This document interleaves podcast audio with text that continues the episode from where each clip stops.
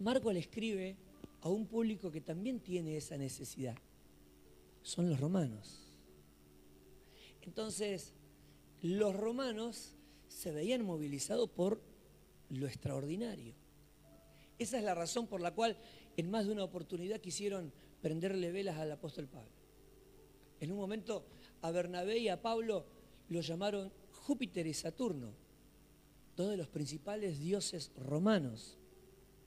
Y quisieron adorarlos, porque vieron al poder de Dios manifestarse en la vida de ellos.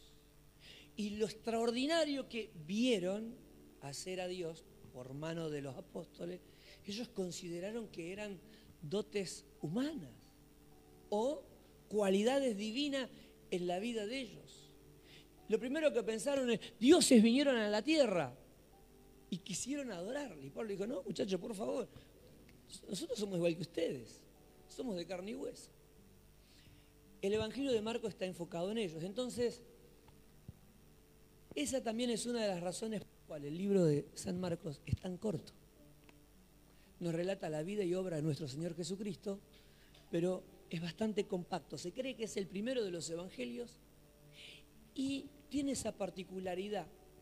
San Marcos no es un historiador y cuenta las cosas de acuerdo a cómo le fueron impactando e impresionando las cosas que el Señor hizo.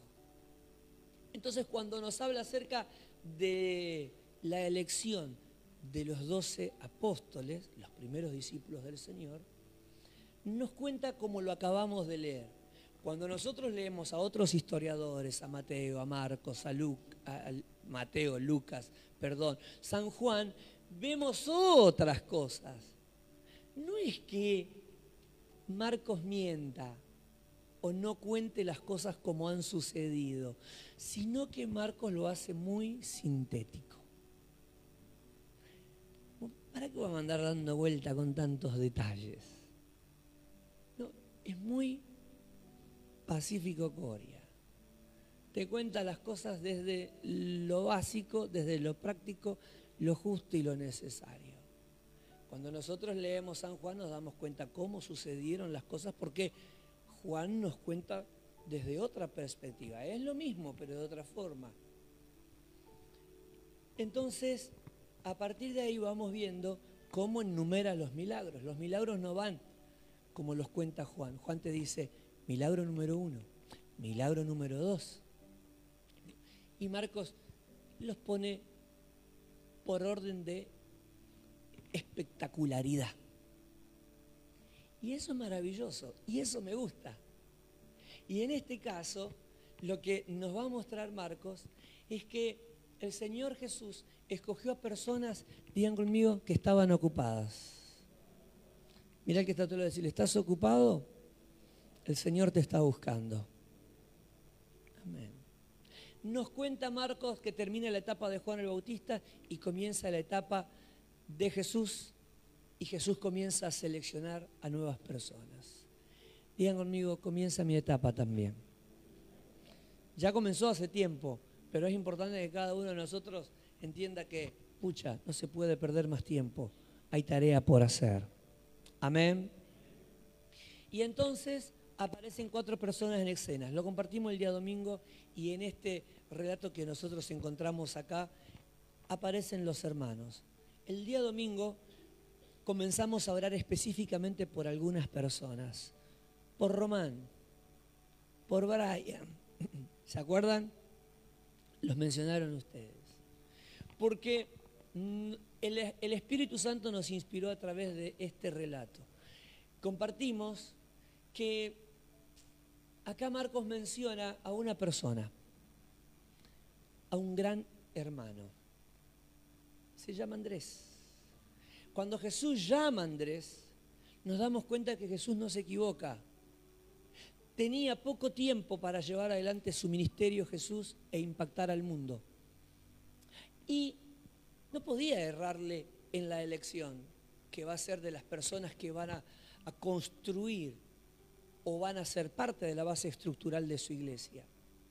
Entonces, cada persona que escoge es una pieza clave en el proyecto divino. Entonces, cuando escoge a Andrés, la palabra del Señor nos muestra que Andrés ya tenía los ojos puestos en alguien. ¿Quién era esa persona? Simón Pedro. Entonces, ama tanto Andrés a su hermano. Es consciente que tanto él como su hermano y toda la familia han esperado tanto al Mesías. Ese del cual hablaban los profetas. Ese del cual los padres habían hablado tantas veces. Había llegado. Andrés había tenido la oportunidad de conocerlo. Y no solo eso, había experimentado el placer que significaba para él y como para todo judío que esperaba el Mesías, conocer al Mesías. Y que le diga, sígueme, seguime, porque a partir de ahora te quiero entrenar, te quiero preparar, te quiero capacitar para que seas mi discípulo y después mi sucesor. Esto es tan maravilloso para la vida de Andrés que él no puede dejar de pensar en su hermano.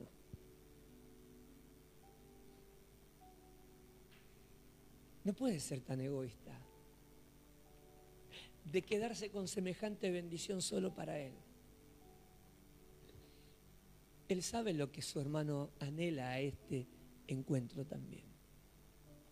Entonces inmediatamente va a buscar a su hermano, a contarle a su hermano lo que él está viviendo y la oportunidad que él tiene. Es tan importante en su vida su hermano Simón que él quiere hacerlo parte de esta hermosa dicha. Y conecta a Simón con Jesús. Pasan los años e imagino a Andrés, compartí esta mañana, mirando allá desde el fondo del, del salón del aposento alto a su hermano Simón Pedro predicando su primer mensaje.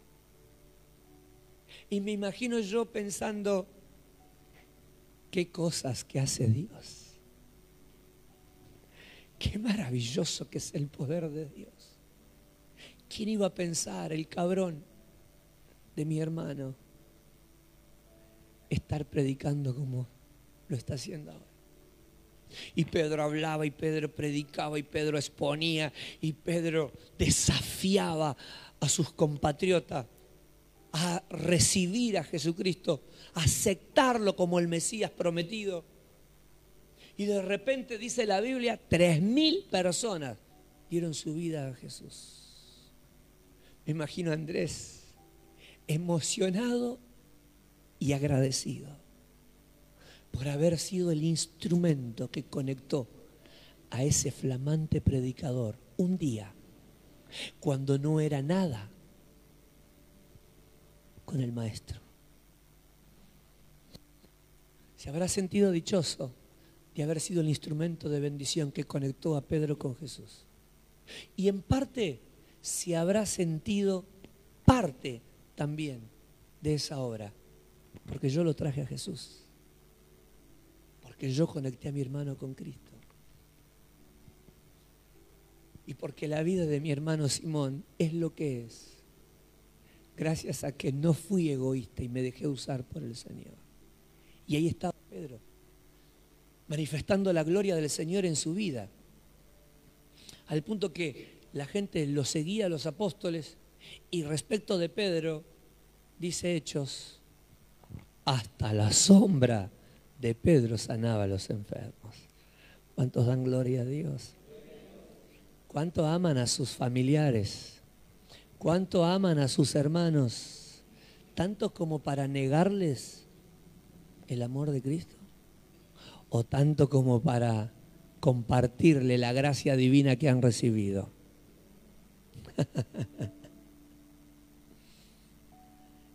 El siguiente personaje es Felipe, y eso lo relata Juan en el capítulo 1. Dice la Biblia que Jesús, cuando comienza su gira, en el camino encuentra a Felipe. Y luego de conversar con Felipe, lo invita a que le siga. Inmediatamente, mientras la caravana avanza, parece que Felipe da unos pasitos para atrás y se va quedando y se va quedando y se va quedando y los demás se van. Pero ¿por qué se va quedando? Aparentemente, ¿está desertando? No. Es que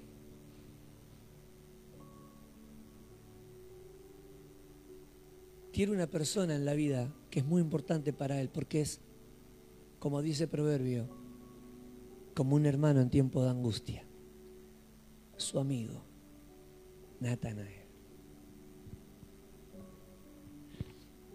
Compartieron junto al barrio, jugaron a la pelota juntos, fueron al río juntos, pasaron tarde juntos. Son amigos del alma fueron a la escuela juntos, compartieron el mismo maestro, compartieron tal vez el mismo bar el mismo día su bar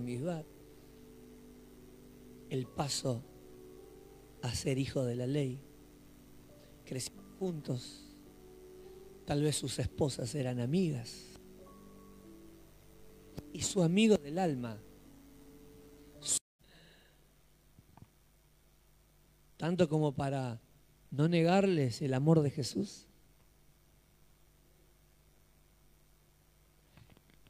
Vengo compartiendo la misma enseñanza en la salada y una hermana que pues tenemos una, una familia grande de Venezuela y que se está congregando en la iglesia y una de las este, hermanas de, de la iglesia empezó a provocar una revolución entre todo el, barrio de venezolanos que hay en la salada.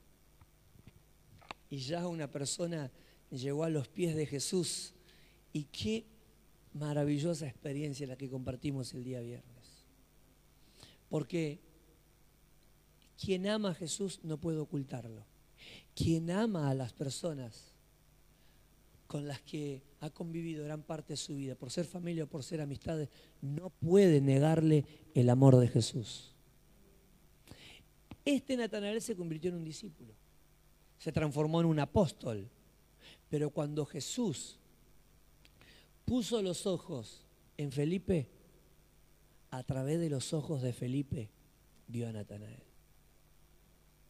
Cuando Jesús puso los ojos en Andrés, no solo vio a Andrés y su pasado, vio a su familia y vio a su hermano, Simón Pedro. Jesús no se equivocó al elegirte. Cuando puso los ojos sobre vos, puso los ojos también en quienes vendrían a través de tu vida. Por eso compartimos el día domingo uno de los personajes más curiosos de la Biblia, relatados por Marcos capítulo 5. Jesús le dijo a sus discípulos, crucemos al otro lado del lago, el mar de Galilea. ¿Cuál era el fin? Llegar a una región conocida como la provincia de Decápolis, pero más precisamente a un lugar llamado Gádara. En ese lugar había una persona a quien se lo conoce como el endemoniado gadareno. Cuando Marcos relata ese suceso, nos cuenta acerca de un hombre poseído por espíritus demoníacos, pero quienes le dan títulos a los temas para que de esa manera nos sea más claro a nosotros leer las escrituras y visualizar qué tema nos toca cuando abrimos la Biblia en cierto libro pusieron a este acontecimiento como título El endemoniado Gadareno. Cuando Marcos relata, cuando Juan relata, cuando Lucas relata, cuando Mateo relata este suceso, nos cuenta de un hombre que fue transformado por el Señor y de lo que este hombre había hecho, en qué se había convertido. Cuando relatan la historia, ¿seguía siendo el loco que vivía en los cementerios? No. ya era un evangelista. Ya era un Carlos Anacondia, un Gigi Ávila, un Dante Gebel. Ya era un hombre que había transformado la comunidad. Pero ¿cómo se lo recuerda? Como el endemoniado. ¿Cómo te recordarán a vos en el mañana? Los que escriban los hechos de la iglesia Jesús el centro, ¿cómo te pensaste? ¿Cómo te recordarán? ¿Cómo te recordarán? ¿Cómo nos recordarán? Mira el que está a tu lado. ¿Cómo nos van a recordar a nosotros, no? Como el enano renegón.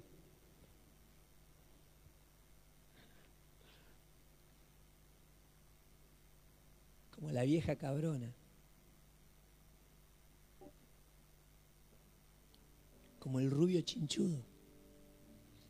¿No? A alguno le quedaría bien eso, ¿no? Mirá, miralo, miralo bien a los ojos, ¿no? Uf.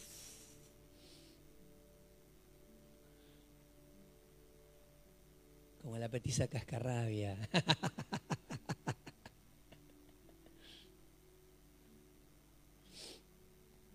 No es nada, ¿eh? No es nada. Que nos recuerden así no es nada, ¿eh?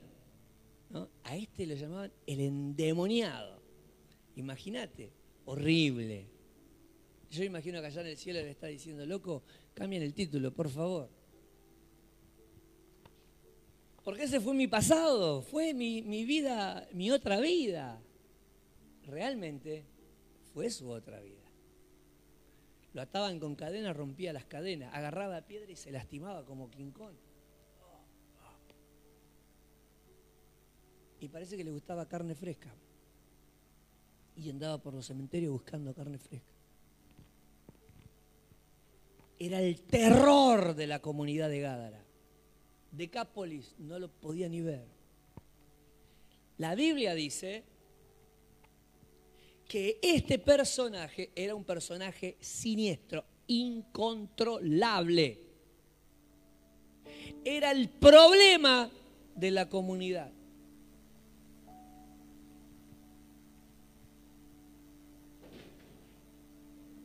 Era la enfermedad de la región. Era la oveja negra. Me imagino que todos dirían, la ciudad es bonita, pero no te cruces con el loco. Porque era la oveja negra de la comunidad. Jesús cruzó el mar de Galilea, se encontró con una tremenda tormenta en el camino que quiso frenarlo.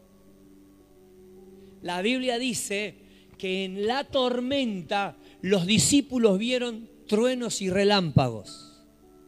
Sintieron vientos y el agua que se le venía encima. Jesús escuchó voces. esas voces que después vuelva a escuchar más adelante. Por eso Jesús dijo, calla, enmudece. Y calmó el viento, se abrió el cielo y continuaron el viaje. Cuando llegaron del otro lado, los demonios comenzaron a hablar, Jesús Nazareno, ¿por qué te entrometes? ¿por qué te metes en nuestros asuntos? Jesús ordenó que los demonios se vayan y los demonios se metieron en cerdos y los cerdos se suicidaron tirándose al mar. Lo que hemos compartido el día domingo es que los planes de los demonios eran matar al hombre y Jesús llegó antes de tiempo. Jesús intervino a tiempo y frustró la muerte del hombre. ¿Por qué los demonios querían matar al hombre? Porque el hombre se iba a convertir. El hombre iba a ser transformado. Quien era la enfermedad del pueblo se iba a transformar en la medicina. Quien era el problema de la comunidad iba a ser transformado por la gracia divina en la solución. Quien era la oveja negra de la comunidad iba a ser el ángel de bendición para todo el pueblo. ¿Cuántos dan gloria a Dios? Lo compartimos el día domingo en el capítulo 7, la Biblia dice, ¿en qué se había convertido ese hombre? En el evangelista que alteró la realidad, pero ahora con buenas noticias. Y la Biblia nos muestra que cuando Jesús llegó a ese lugar, llegó después de haber tenido que enfrentar la tormenta, después de haber tenido que enfrentar a esos demonios que operaban en la vida de él. Ahora, cuando Jesús se conduce a Gádara, lo hace por ese hombre. Ese hombre en el cual seguramente nadie tenía expectativa o esperanza de ver algo diferente. Pero Jesús cuando ve al endemoniado, ve las diez ciudades que forman Decápolis transformadas por su gracia. Esa ciudad que echó a Jesús, esa ciudad recibió a Jesús meses más tarde. Y toda la ciudad fue transformada, fue afectada por la gracia de Dios. Fíjense en cómo mira Jesús. Jesús ve lo que nosotros no vemos. Nosotros vemos de una forma muy diminuta, muy limitada. A veces vemos personas y vemos los problemas. Jesús ve más allá. Por eso estamos acá. Seguramente nadie tenía esperanza de que algo bueno pudiera suceder con nosotros. Y acá estamos. La gente no nos dice santitos porque no nos ven santitos. ¿No es así? Es más, incluso hasta la cara no nos ayuda.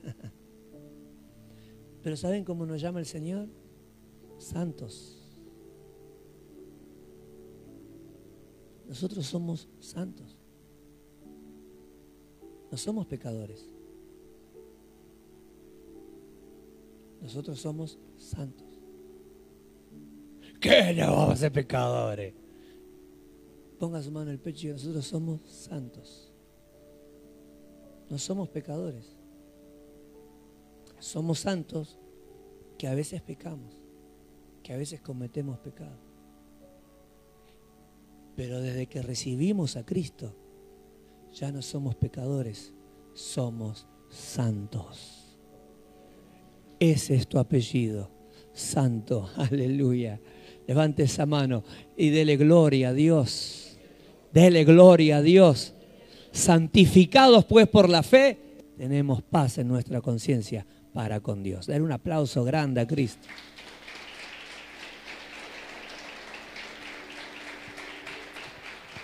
Fuertes aplausos al Señor. Aunque Mirá al que está a tu lado, mirá a la que está a tu lado o al que está a tu lado, no se lo digas, pero aunque la carita no le ayuda, es santo. Mira, sos santo, bienvenido a esta gran familia de santificados, ¿no? y yo sé que algunos a veces entran en el jueguito satánico, ¿no? Porque el diablo todo el tiempo está refregándonos en la cara nuestros errores, nuestras equivocaciones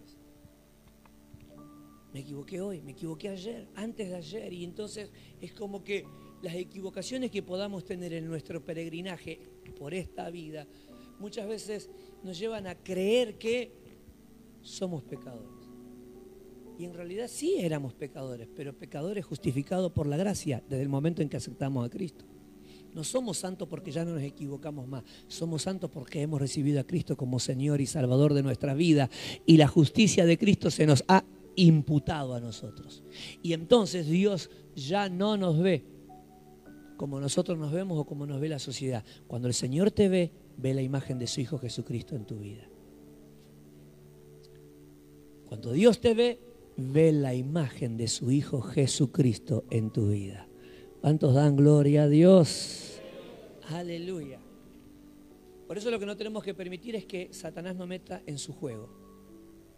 Dice la Biblia en Apocalipsis, creo que es capítulo 18, que el enemigo quiere meternos en su rol. ¿Quién es Satanás?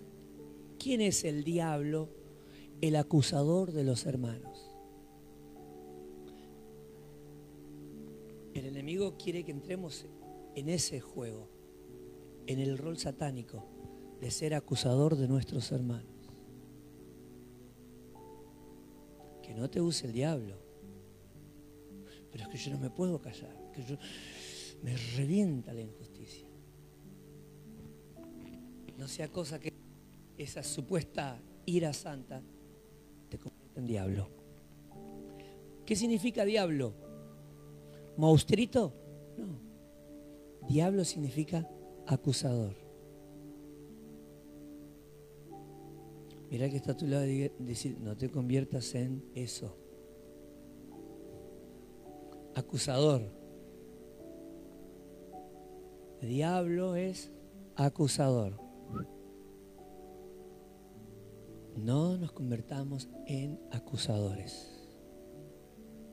Cada uno de los que estamos acá no somos perfectos, pero ya no somos pecadores, somos santos. Cristo murió por nosotros y hemos recibido esa gracia que nos hace parte de esta gran familia de santificados para la gloria del Señor. Dale un aplauso grande a Cristo. Gloria a Dios. Alabado sea su nombre. Gloria a Dios. Gloria a Dios. Jesús, cuando puso los ojos en el hombre de Gádara, no vio un loco. Los discípulos vieron un loco. Los apóstoles vieron un hombre trastornado, irracional, un animal, alguien al que había que mirar de lejos. Jesús, vio a un evangelista. Jesús vio un misionero. Jesús vio un predicador. Jesús vio un hombre que iba a abrazar a la comunidad e iba a sembrar esperanza. Jesús vio a través de los ojos del loco una comunidad transformada. Y eso pasó. La comunidad fue transformada. El cuarto relato que compete el día de hoy está en San Juan capítulo 4, donde nos muestra a una mujer. Compartimos a modo rápido hace dos semanas atrás. Esa mujer a la que tampoco se la menciona por el nombre, sino por su origen. Y se hace intencionalmente, porque el origen nos da a nosotros una idea de que Jesús fue a una ciudad a la que los judíos no llegaban. Jesús fue a una comunidad a la que los judíos discriminaban y que ningún maestro visitaría, ningún fariseo visitaría, ninguna, ninguna persona honorable pasaría por ahí. Si alguno, de acuerdo a la mentalidad judía, si alguno, de acuerdo a la mentalidad judía, entre comillas, por desgracia, tenía que entrar a Samaria, no se tapaban la nariz, pero algo parecido. Cuando salían de Samaria, se sacudían los pies, porque decían, no merezco llevar a mi tierra la mugre de este pueblo maldito.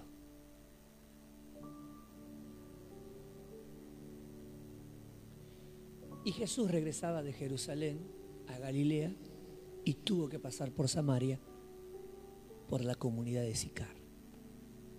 A diferencia de lo que harían los demás, que era tomar el camino más largo, Jesús dijo, tomemos el camino más corto. Pero tenemos que pasar por Samaria, Señor. Pasemos por Samaria. Llegaron a Samaria y pasaron por un pozo que el patriarca Jacob le había dejado a su hijo José. Por eso se lo conoce como el pozo de Jacob. Y en ese lugar existía la posibilidad de que se acerquen mujeres, porque la tarea de darle de beber a los animales era de, de las mujeres, porque la tarea de salir a buscar agua para proveer a la familia no era de Aiza, era de las mujeres. Entonces las mujeres con su cántaro, que podía llegar a pesar de acuerdo a la capacidad del cántaro, 5 kilos, 10 kilos, 15 kilos, 20 kilos, se le había que sumar los litros de agua que llevaba encima.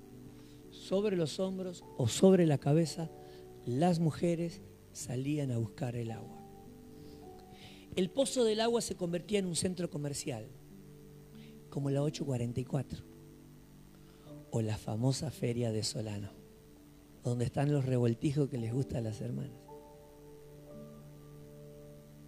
O esos sectores de donde se venden herramientas y cosas donde le gustaba ir a mi papá. A mi papá le gustaba ir allá sobre San Martín donde estaba la herramienta.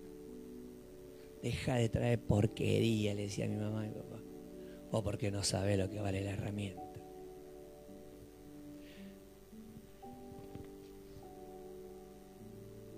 Y entonces se convertía en un tumulto de gente. ¿Vieron que hay muchos que les gusta venir a la feria y les gusta comer el pancho de la feria? Y la mujer le dice, no coma esos panchos, anda a saber cómo los cocinar. Son los más ricos, los cochinos son los más ricos, dice la gente. Los panchos, el chori, porque a la gente le gusta eso, ¿no? Comer ahí y pasa y, se compran el flancito que venden en los vasitos transparentes. Se transformaba en un lugar donde las mujeres se ponían al día. Y que la Juana lo dejó a Pedro y que eh, la Sofi este, le pegó al marido, por eso anda con el, brazo roto. Y, y, la, y la Teresita este, parece que está enamorada. Y no sabes la última, Anita está embarazada. Otra vez, otra vez. Y la Hilda parece que también. José no para. A esta edad, ¿viste?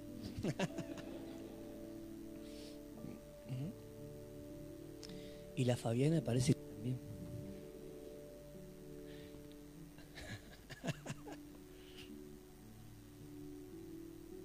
y así era un lugar donde se juntaban las mujeres porque ahí iban a buscar el agua y lo que les llevaría 20 minutos llevaba 4 horas había que hacer una larga fila y porque había que conversar y había que contar un montón de cosas.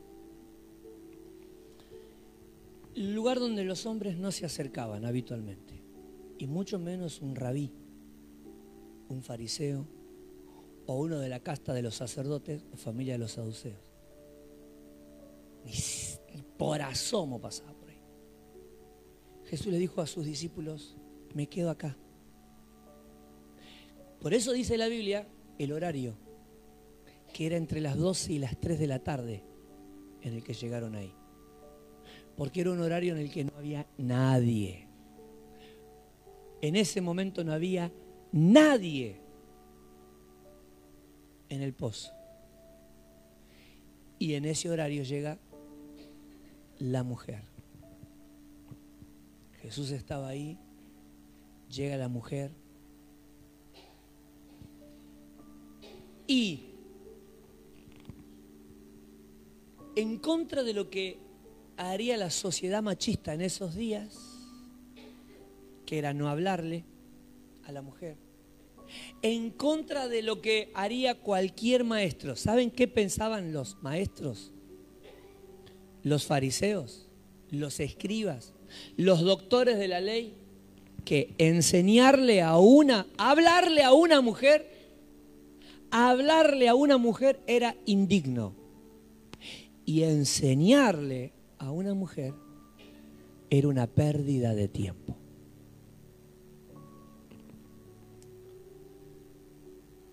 Hablarle era indigno, enseñarle era una pérdida de tiempo. Por eso ningún hombre, por eso dentro del Talmud hay una, hay una expresión eh, rabínica que dice, un buen maestro jamás perderá su tiempo hablando con una mujer. Por eso esas imágenes que nosotros vemos ahí en los cuadros, esas imágenes navideñas de José tirando de la soga, llevando el asno y a María embarazada sentada arriba del asno es contracultura. No existía en la mente de los orientales. Porque en la cultura oriental, en tiempos de Jesús, el hombre iba sentado en el burro y la mujer tiraba el carro. Y si estaba embarazada, igual. En aquellos tiempos, una mujer se compraba. Tenía el valor de un Rottweiler, de una yegua, de una vaca, de una propiedad.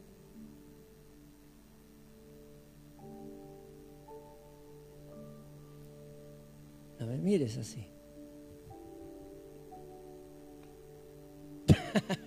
Me causa gracia, Satanás. ¿eh?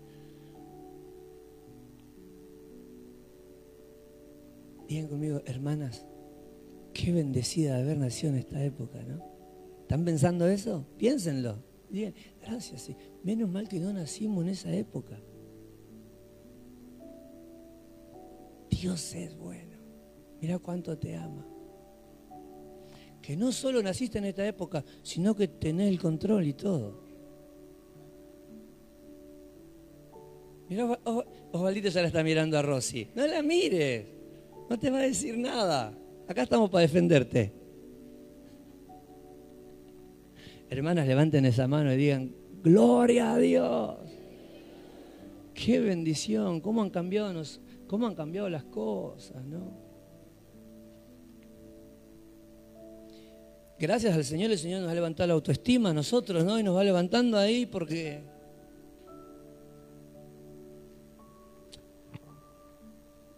Hermanos, qué bendecido que somos vivir esta época. Ahora, todo esto que nos permite ver las escrituras, no tiene como fin mostrar a los hombres como los malos de la película, sino mostrarnos lo maravilloso del amor de Jesús. Porque ver la crueldad de aquellos días para con las mujeres y observar la vida y obra de nuestro Señor Jesucristo nos permite ver a nosotros Qué maravilloso es nuestro Dios, en quien hemos puesto nuestra confianza y a quien les hemos abierto las puertas de nuestro corazón para que venga y muera en nuestras vidas. Porque en contra de la sociedad machista y su pensamiento, la Biblia nos muestra que Jesús sí se sentó en el pozo y esperó a la mujer. Y cuando la mujer vino, comenzó una conversación. Por eso es que la mujer se siente sorprendida y lo destaca. ¿Cómo, siendo hombre y judío, me hablas? ¿Y cómo me pides a mí que te dé de beber? ella no puede entender que Jesús sea amable, que Jesús sea respetuoso, que Jesús le dedique tiempo, que Jesús le hable y que Jesús la escuche.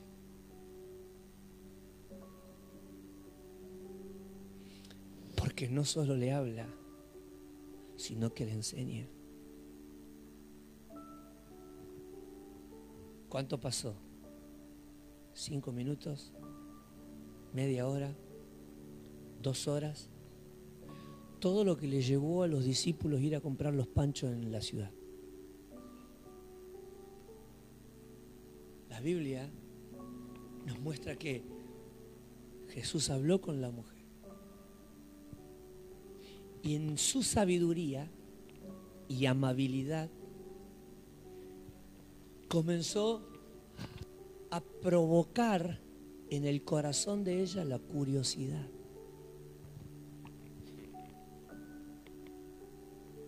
No hay nada más extraordinario que una mujer con intrigas.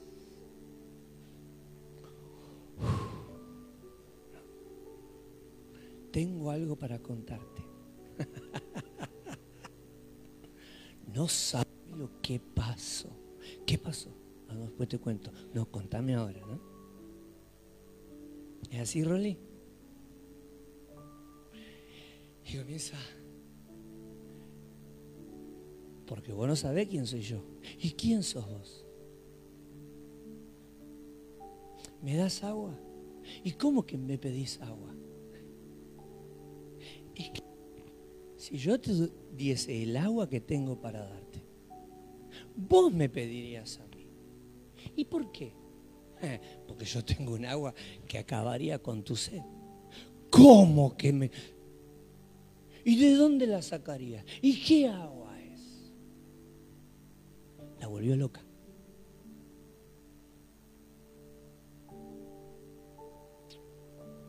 Qué claro. Entonces el Señor le dice, no te puedo decir. A menos que traigas a tu marido. la mató. ¿O no? ¿Qué sucedió?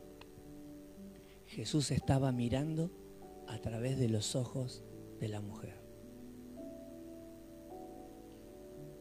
La mujer se fue corriendo a Sicar ¿Y con quién volvió? ¿Volvió con el marido?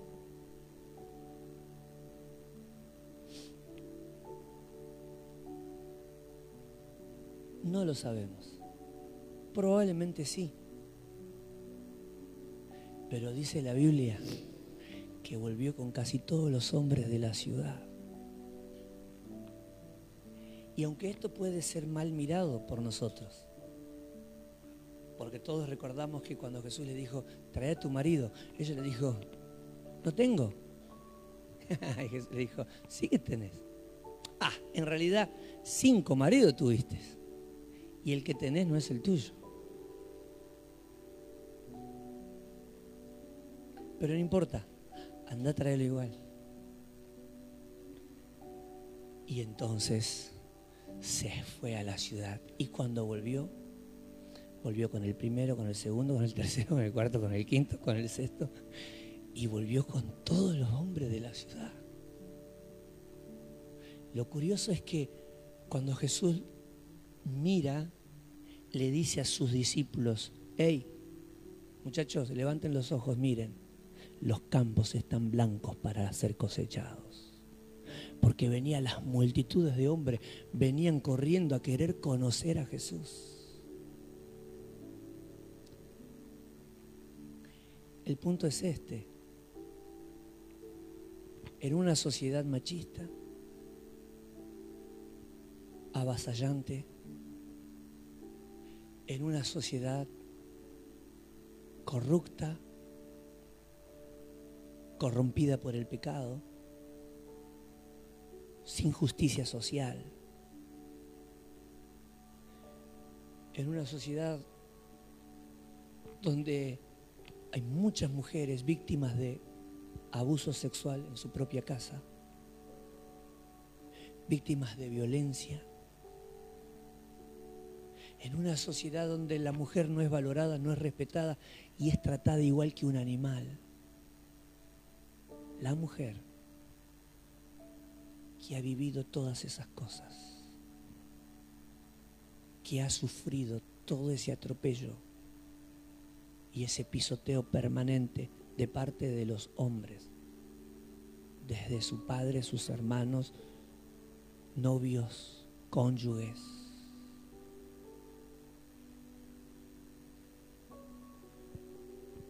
que ahora ha experimentado en 15 minutos un amor que jamás en su vida había experimentado.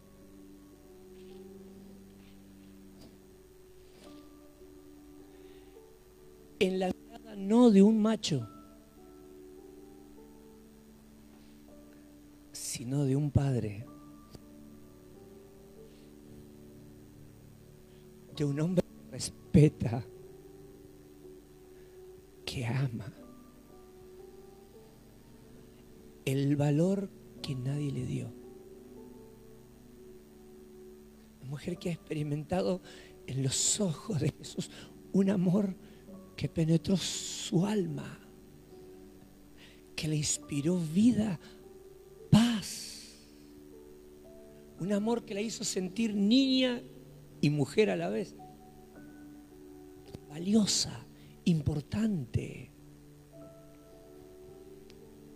Entiende que lo que ella ha vivido en 15 o 20 minutos nunca lo vivió, nadie se lo hizo sentir. Y es tan reconfortante, tan sanador, tan reparador, que entiende que no lo puede limitar a su sola experiencia. Entiende que eso que ha vivido con Jesús lo tienen que vivir todas las mujeres de la ciudad. Que eso que ella ha experimentado cuando miraba a Jesús y cuando veía a Jesús cómo la miraba y cómo le hablaba, que no le hablaba como un hombre que quería poseerla, como le hablaron toda la vida los hombres, que la respetó, que la dignificó. Era algo que todas las mujeres de Samaria necesitaban experimentarlo, necesitaban vivirlo. Porque como mujer sabía lo que las mujeres habían vivido, lo que habían experimentado, lo que habían sufrido y cuánto necesitaban de un encuentro con Jesús. Pero ¿cómo le iba a decir a la cita, a la Estefi, a la Sole, tengo un muchacho para presentarte? No había formas, no había manera de mover todo el mujerío del pueblo hacia el pozo a las 2 de la tarde para conocer un hombre. La única forma de que Jesús llegue a cada hogar era que los hombres de la ciudad abran el corazón a Jesús.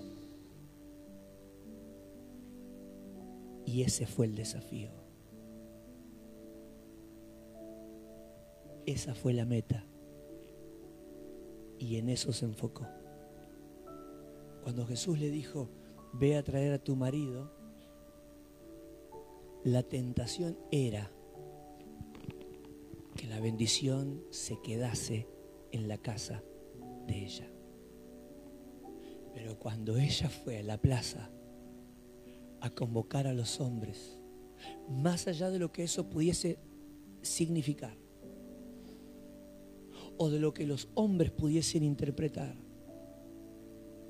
Asumió el reto, tomó el desafío y se movilizó. Porque el bienestar de toda la comunidad femenina de Samaria lo necesitaba y ameritaba su esfuerzo. Por eso cuando nosotros vemos a la mujer samaritana. No estamos viendo simplemente a una mujer. Estamos viendo a una persona que se dejó usar por el Señor para transformar la ciudad con el amor de Cristo. Cuando el Señor Jesús puso los ojos en la mujer, no solamente la vio a ella, vio a todas las mujeres de la comunidad. Cuando Jesús puso los ojos en la samaritana, los ojos del Señor estaban puestos en todas las samaritanas. Eso nos muestra a nosotros que cuando el Señor puso los ojos en nosotros, miró también a través de nosotros a quienes nosotros podíamos bendecir.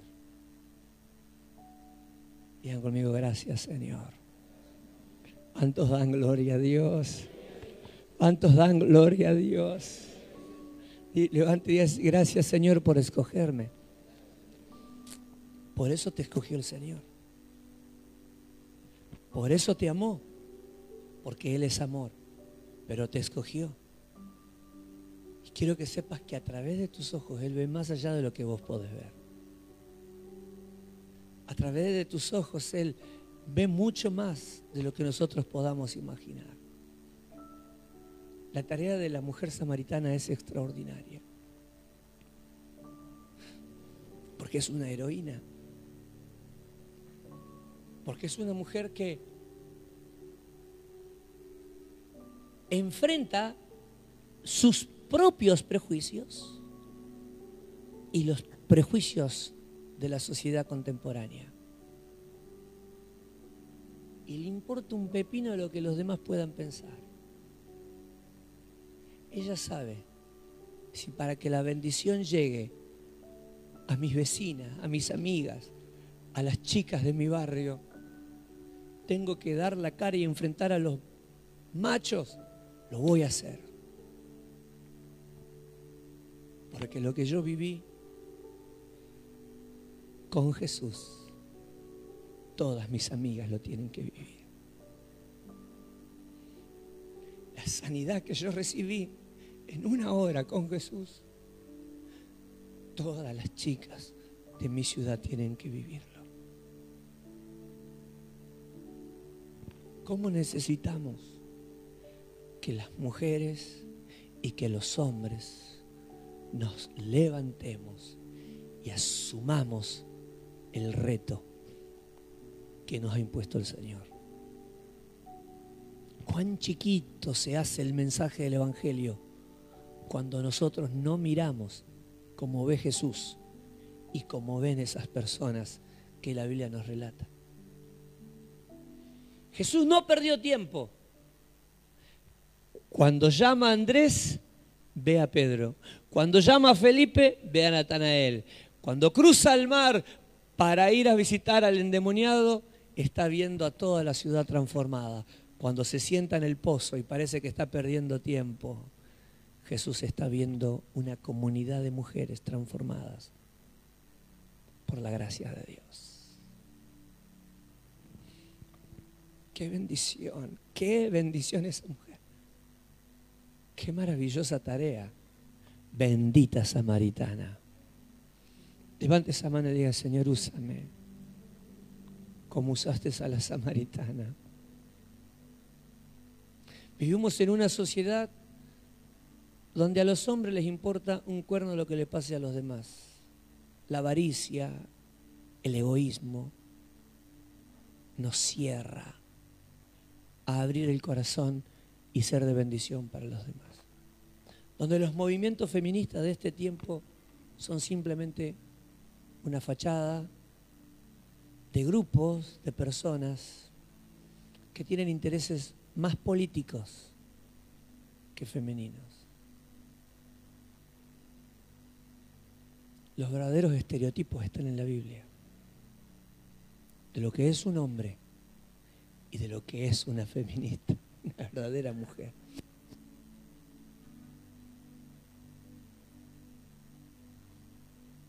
Y qué bueno que en la palabra de Dios podamos encontrar nuestra inspiración y nuestra influencia para hacer en este tiempo instrumentos de bendición para tantas personas que ¿Cuántos hombres viviendo en situaciones críticas? ¿Cuántas mujeres viviendo cada vez más en situaciones críticas?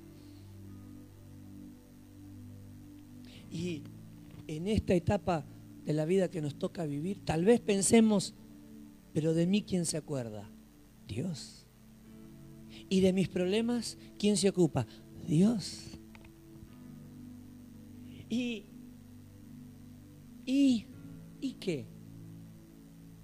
se me viene un camión encima y las cargas que tengo son insoportables que no puedo cumplir con mi propósito porque tengo muchas luchas, pastor. Entonces tal vez esté necesitando un nuevo encuentro con Jesús. Porque la mujer venía golpeada. Cinco matrimonios. ¿Por qué? cinco matrimonios, porque buscaba la felicidad, porque buscaba la vida que no encontraba. Por eso es tan relevante su encuentro con Jesús. No sé si tendría 30 años o 50 años, pero el encuentro con Jesús marcó su vida. Y por eso aboga por una causa más extraordinaria de lo que podamos pensar. Y es tantas mujeres que también como ella necesitaban ese encuentro con el Señor. Y que solo tocando el corazón de los varones las puertas se iban a abrir. Si tal vez hemos perdido el primer amor, sabemos dónde nos está esperando el Señor, en la fuente, en la fuente de agua. Digan conmigo, en su presencia. Digan conmigo, tengo que volver a la fuente. Tengo que volver al pozo de agua viva. Ahí está Jesús. Aleluya. Vino como a las 2 de la tarde porque no quería ver a ninguna mujer, seguramente, porque no se quería encontrar con ninguna chusma, no quería andar explicándole ni por qué le sacó el marido a esta, ni por qué estaba con este, y por qué estaba con el otro, y por qué estaba de mala cara, y por qué estaba de mala gana, y por qué estaba malhumorada. Pero se encontró con Jesús. Es momento de volver a reencontrarnos con Jesús y que las cargas queden a los pies de Jesús y que se levante el pueblo del Señor como una iglesia victoriosa. Porque hay mucho para dar, hay mucho para bendecir. Hoy es ese momento. Acá estamos en el pozo de Jacob. Acá estamos en la fuente de agua viva. Acá estamos en el lugar donde Jesús está presente y donde su mirada sanadora está puesta sobre nosotros y donde su palabra reconfortante y reparadora está comenzando a levantarnos y a posicionarnos en una nueva vida para la gloria de su nombre. Octubre tiene que ser un mes de milagros. Octubre tiene que ser un mes de restauración. Octubre tiene que ser un mes donde la gloria del Señor visite no solamente nuestra vida y nuestro hogar, sino aquellos a quienes el Señor Jesús está mirando. Amén. ¿Cuántos pueden visualizar como la mujer samaritana su entorno en este momento? Ve a buscar a tu marido, le dijo Jesús. Y claro, no trajo a su marido solamente, trajo a todos los maridos del pueblo. Obviamente, su mirada estaba puesta en las esposas, en los niños, en los jóvenes. Qué sabia, qué mujer extraordinaria. A veces nos limitamos a la cuna que me falta, a los zapatos que le falta a mi nena, al pantalón que le falta a mi hijo, porque todo gira en torno a nosotros. A veces hemos sufrido tanto, hemos tenido tantas carencias, que cada vez que oramos solo pensamos en nosotros que cada vez que nos acercamos al Señor, solo pensamos en lo que nos falta, en lo que no tenemos, en los problemas que sufrimos. Y no vemos que tal vez estamos bendecidos y que hay gente que necesita más que nosotros. Y tal vez tenemos la gracia del Señor y hablamos en lengua y tenemos el Espíritu Santo y vemos visión y servimos al Señor, pero no pensamos en las otras gente. Por eso la samaritana es tan extraordinaria.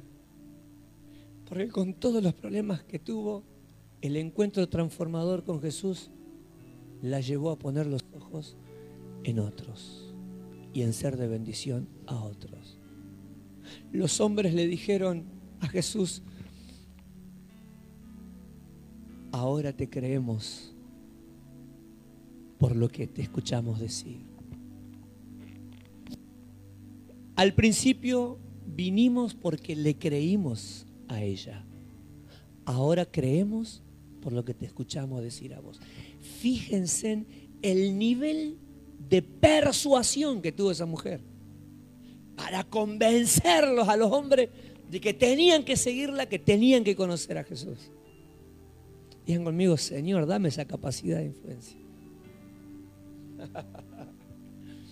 Ayúdame a mí a despertar la curiosidad como lo hizo Jesús con la mujer. Un capo el maestro, ¿no? Una vueltita de rosca, le di, la mujer se puso, ¿y qué es eso? ¿Y cómo es eso? ¿Y cómo se consigue eso? ¿Y cómo hago? Anda. Y la mujer fue y con una capacidad extraordinaria convenció a los hombres y se vinieron. Los hombres le dijeron, maestro, por favor, no te vayas, quédate con nosotros, quédate en Samaria y seguí hablándonos del reino de Dios. Oh, la mujer ha hecho, ¿Por qué? Porque lo había logrado. Las puertas de Samaria se habían abierto. Los hombres invitaron a Jesús. Y ahora Jesús llegaba a Samaria y dicen los discípulos, y quedamos en Samaria muchos días. Qué maravilloso. un aplauso grande a Cristo.